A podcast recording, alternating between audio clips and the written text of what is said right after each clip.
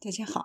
欢迎收听历史老师讲机器人，向孩子参加机器人竞赛、创意编程、创竞赛的辅导，找历史老师。欢迎添加微信号幺五三五三五九二零六八，或搜索钉钉群三五三二八四三。今天历史老师给大家分享的是，麻省理工正在为机器学习培养道德思维。麻省理工学院计算机科学与道德伦理计划的一个案例研究系列，深入研究了一系列主题，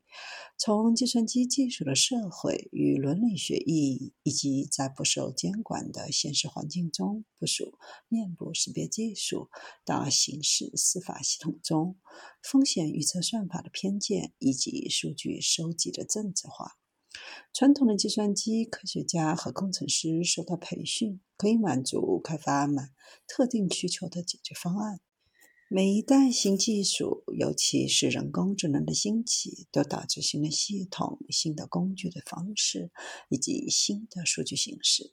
而对于规则，准则和法律这些新技术还经常没有赶上，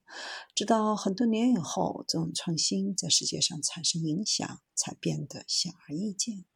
作为麻省理工学院计算机学院在计算机的社会和道德责任方面所做的努力，这个新的案例研究系列研究了当今计算机领域在社会、道德和政治方面的挑战，旨在为那些创建和部署计算技术的人促进负责任的思维习惯和行动习惯的发展。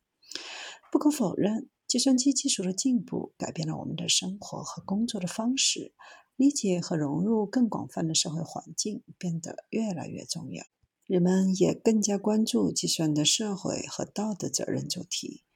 广泛的解释计算的社会责任和道德责任，以关注各种技术影响人们的观点，关注设计师和工程师的观点。SERC 的案例研究是由学者专门委托和撰写的，主要是对作品的主题进行研究，就一系列主题提出不同的。声音，有些案例侧重于特定的技术和跨平台的趋势，而另一些在评估与批判性思考当前计算和数据科学领域中的社会、历史、哲学、法律和文化方面。发布的案例使读者处于各种环境当中，这些挑战使得他们不得不考虑计算技术的社会和道德含义，比如社交媒体服务和监视工具的构建方式。在不受监管的真实环境当中，部署面部识别技术可能会导致种族差异、刑事司法系统中风险预测算法的偏差以及数据收集的政治化。大多数人都同意希望计算机为社会公益而努力，但是哪种公益是哪种福利呢？谁的好、谁的需求、价值观和世界观被优先考虑，而谁又被忽视呢？数据虽然有用，但并不是中立。这些案例的研究将有助于理解和塑造技术系统的不平等历史，研究不同的结果和效果。由 MIT 的十九个系、实验室和中心相关的教职员工和高级研究人员组成的编辑委员会，建立了严格的同行评审政策模型。模型通常被专业期刊采用。编辑委员会的成员还将帮助委托新案件的主题，并帮助确定给定主题的作者。对于每次提交，系列编辑都会收集四到六个同行评审，而评审人员大多来自编辑委员会。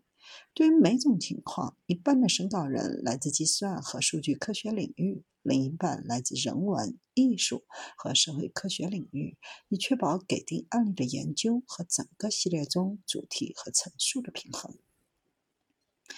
还有志愿者会对案例进行审核。帮助系列编辑评估每个提交论文的平衡性，在多个学习领域的可及性，以及在特定课程中采用的可能性，一起创造原始的作业问题，并在每个案例的研究当中伴随积极的项目，以进一步促进原始材料在一系列现有课程当中的采用。对于计算机科学领域的人们来说，考虑道德不是一个适合考虑的问题，而是要融入到已制定的每个步骤和决策当中。尽管这是一个非常大的问题，但这个项目是一个极好的机会，可以帮助麻省理工学院的学生建立一种道德文化。在研究和开发计算技术的时候，更多的人参与到社会与道德方面的考虑来。